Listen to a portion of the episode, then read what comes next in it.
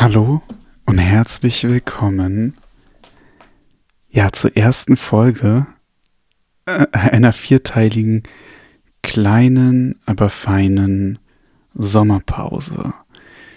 Und eigentlich ist es keine Pause, sondern ja, einfach nur eine gekürzte Fassung von unserer ja normalen Folgenstruktur, wie ihr sie ja auch kennt. Ähm, und zwar aus dem einfachen Grund, ich bin ab nächste Woche drei Wochen im Urlaub. Und leider so weit weg mit so wenig Gepäck, dass ich kein Mikrofon mitnehmen kann und dementsprechend die Folgen jetzt voraufzeichne, damit sie dann wie gewohnt am Sonntag bei euch auf dem Handy oder Computer oder iPad oder wie auch immer ihr diesen Podcast hört, landen und ja, ihr weiterhin schön, zumindest ein bisschen kürzer, mir zuhören könnt beim Philosophieren. Genau, und ich wollte das nur noch mal sagen, damit ihr euch nicht wundert, warum die Folgen auf einmal 10 Minuten lang sind, anstatt 20. Aber das macht es schon deutlich einfacher für mich, ja, das Ganze eben auch vorzuproduzieren. Und ich würde vorschlagen, dadurch, dass wir nicht so viel Zeit haben in diesen Episoden, lasst uns direkt in den Text einsteigen mögen auch die glänzenden Geister aller Zeiten über diese Tatsache in Übereinstimmung sein. So werden sie sich doch niemals genug wundern können über diese geistige Finsternis der Menschen. Ihre Landgüter lassen sie von niemand in Beschlag nehmen. Und beim geringsten Streit über die Feldmark rennen sie nach den Waffen. Was aber ihr eigenes Leben betrifft, so lassen sie andere in dasselbe eingreifen. Ja nicht genug damit. Sie bemühen sich sogar darum, andere zu Herren und Besitzern ihres Lebens zu machen. Es findet sich keiner, der sein Geld austeilen möchte. Sein Leben dagegen, unter wie viele verteilt es ein jeder ihr Vermögen zusammenzuhalten, sind sie immer eifrig beflissen. Handelt es sich aber um Zeitverlust, so zeigen sie sich als die größten Verschwender dar, wo der Geiz die einzige Gelegenheit hat, in ehrbarer Gestalt aufzutreten. Greifen wir also aus der Masse der Höherbetagten irgendeinen heraus. Wir sehen, du bist an der äußersten Grenze menschlichen Lebens angelangt. Hundert Jahre oder mehr lasten auf dir. Wohl an, überschlage dein Leben und gib Rechenschaft davon.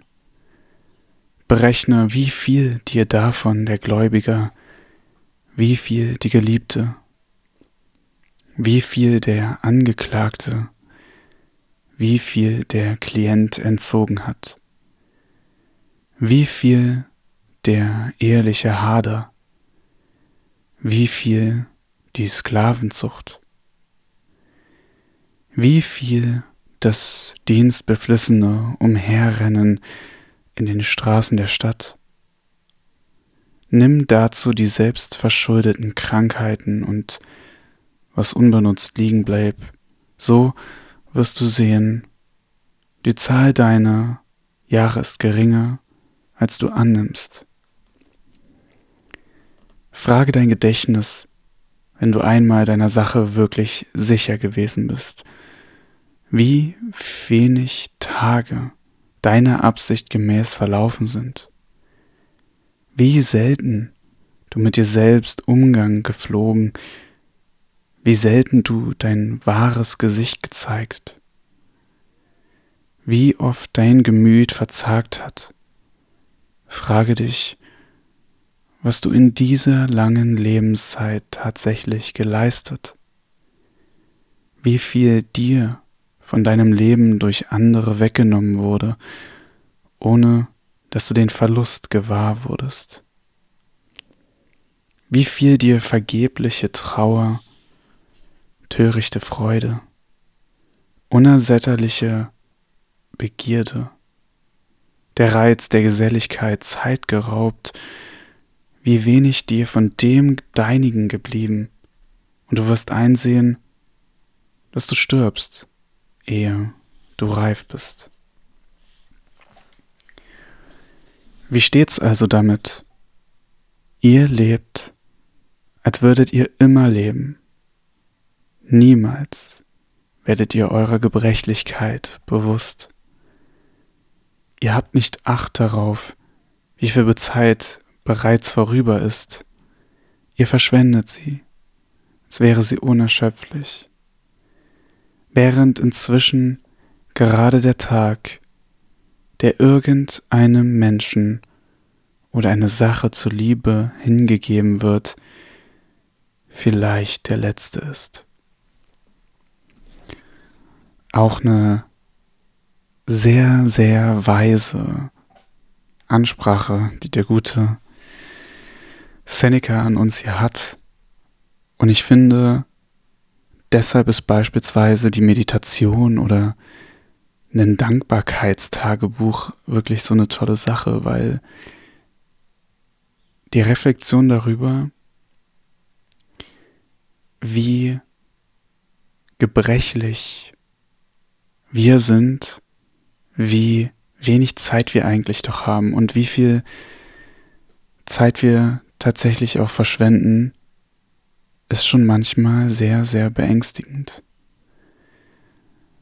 Und ihr wisst es ja, wenn ihr schon ein bisschen dabei seid, dass ich ganz, ganz häufig morgens beim Meditieren mir auch sage, das könnte dein letzter Tag sein. Und dass ich auch immer probiere, so zu leben, so zu handeln, als wäre es irgendwie mein letzter Tag. Und Klar kannst du jetzt sagen, das kann man nicht auf jeden Tag übertragen, weil wir, wir sind ja auch unseren Verpflichtungen gegenüber eingebunden, ne? Also Arbeit, Familie, Freunde. Ja, das, was ein tagtäglich so herumtreibt. Aber trotzdem, glaube ich, haben wir es alle in der Hand, in, innerhalb dieser Umstände, innerhalb dieser Verpflichtungen, die wir haben, das Beste rauszuholen. Und vielleicht auch mal zu hinterfragen, ob diese Verpflichtungen, die wir haben, die richtigen sind. Für die Phase, für unseren Charakter, einfach für den Zeitpunkt, den wir gerade im Leben beschreiten. Und ich glaube, wenn wir das machen, dann kommen wir in diese Sch oder ein Stückchen näher hin zu dem, was Seneca hier sagt. Weiter geht's. Ihr fürchtet alles, als wäret ihr nur sterblich. Ihr begehrt alles, als wäret ihr auch unsterblich. Wie oft vernimmt man die Äußerung, mit dem 50. Jahre begebe ich mich in den Ruhestand mit dem 60. mache ich mich frei von aller amtlichen Tätigkeit. Und wer leistet dir Bürgschaft für ein längeres Leben? Wer soll den Dingen gerade den Lauf geben, den du ihnen bestimmst? Schämst du dich denn nicht, nur den Rest deines Lebens für dich zu behalten und dir für dein geistiges Wohl nur diejenige Zeit vorzubehalten, die sich zu nichts mehr verwenden lässt? Welche Verspätung, mit dem Leben anzufangen, wenn man aufhören muss? Was für eine Torheit, was für ein gedankenloses Übersehen der Sterblichkeit. Auf das fünfzigste oder sechzigste Jahr alle Heilspläne hinauszuschieben und es sich in den Kopf zu setzen, das Leben zu beginnen an dem Punkte, bis es zu dem es nur wenige bringen. Ja, faszinierend. Ne? Und genau das, was Seneca hier gerade sagt, widerstrebt ja irgendwie unserem gesellschaftlichen Ideal, ne, diesem Idealkonstrukt. Ich glaube, das hatten wir auch in einer der letzten Folgen besprochen. Bloß 40 Jahre durchzuarbeiten und dann am Ende in Rente zu gehen, damit man dann endlich leben kann. Und wenn man drüber nachdenkt, wie traurig, oder? Dass das irgendwie die Endstation der Gesellschaft ist und so gelebt wird, als wäre das irgendwie ja die einzige Art und Weise, wie wir glücklich und funktionierend durchs Leben kommen. Und da mein Appell an euch, überlegt mal, vielleicht gibt es daher auch noch einen anderen Weg und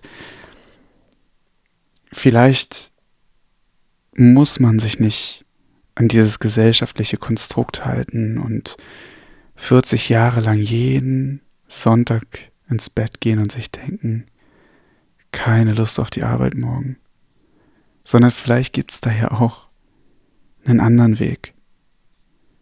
Und vielleicht, ich wünsche euch es vom ganzen Herzen, findet ihr diesen Weg für euch, der sich richtig anfühlt und der euch dazu bringt, hier und im Jetzt zum vollsten zu leben.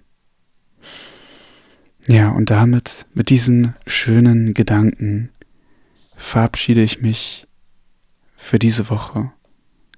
Wie gesagt, es sind diesmal vier kurze Folgen, aber danach gibt es mich wieder in voller Länge, mindestens 20 Minuten, jeden Sonntag. Vielen Dank, dass ihr dabei seid und auch mit dran bleibt, wenn ich meine kleine aber feine Sommerpause habe. In diesem Sinne, ich wünsche euch eine schöne Woche. Wir hören uns. Bis bald.